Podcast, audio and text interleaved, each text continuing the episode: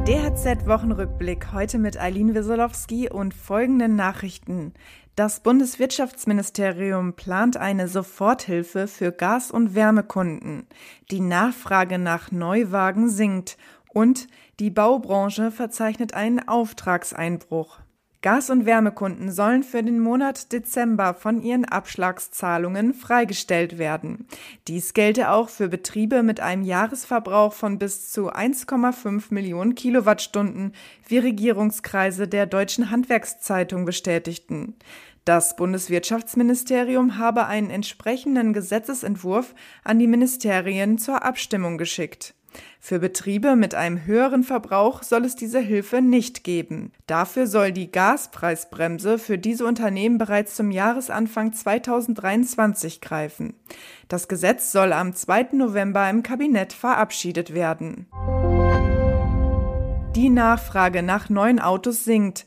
Nach Angaben des Zentralverbands des deutschen Kraftfahrzeuggewerbes wurden bisher sieben Prozent weniger Neuwagen verkauft als im Vorjahreszeitraum. Lediglich bei den Elektroautos und Plug-in-Hybriden steigen die Zahlen aktuell noch an. Laut Verband werden die Verkaufszahlen aber auch hier zum Jahreswechsel sinken. Insgesamt zögerten viele Kunden beim Autokauf, sagt Ellen Schmidt vom Kfz-Verband. Die schlechte Konsumlaune der Deutschen mache der Autobranche zu schaffen. Wir sehen halt jetzt angesichts äh, des Ukraine-Kriegs, angesichts der steigenden Energiekosten, überhaupt der, der Inflation, der Verteuerung, dass äh, hier Verbraucher von bestehenden Bestellungen zurücktreten oder eben auch überlegen, ob sie überhaupt sich ein Neufahrzeug anschaffen oder auch ein Gebrauchtfahrzeug. Auch auf dem Gebrauchtwagenmarkt sieht die Situation nicht erfreulich aus. Bis 2024 werde es dauern, bis wieder mehr Gebrauchtwagen zum Verkauf stehen.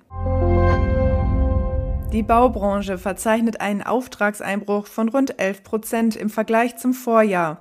Das zeigen Zahlen des Statistischen Bundesamts. Der Zentralverband des deutschen Baugewerbes bezweifelt, dass es der Bundesregierung dieses Jahr gelingt, ihr Ziel von 400.000 neuen Wohnungen zu erreichen. Der Druck der Materialpreisentwicklung auf die Baupreise müsse dringend reduziert werden, betont Pressesprecherin Ilona Klein. Eine ähm, Gaspreisbremse wäre natürlich extrem hilfreich, weil die Produktion vieler äh, Baumaterialien natürlich sehr energieintensiv ist. Denken Sie an Ziegel oder denken Denken Sie an Zement, Herstellung von Zement, von Beton. Trotz hoher Baupreise und verschärfter Förderbedingungen wird die staatliche KfW-Neubauförderung weiterhin gut angenommen.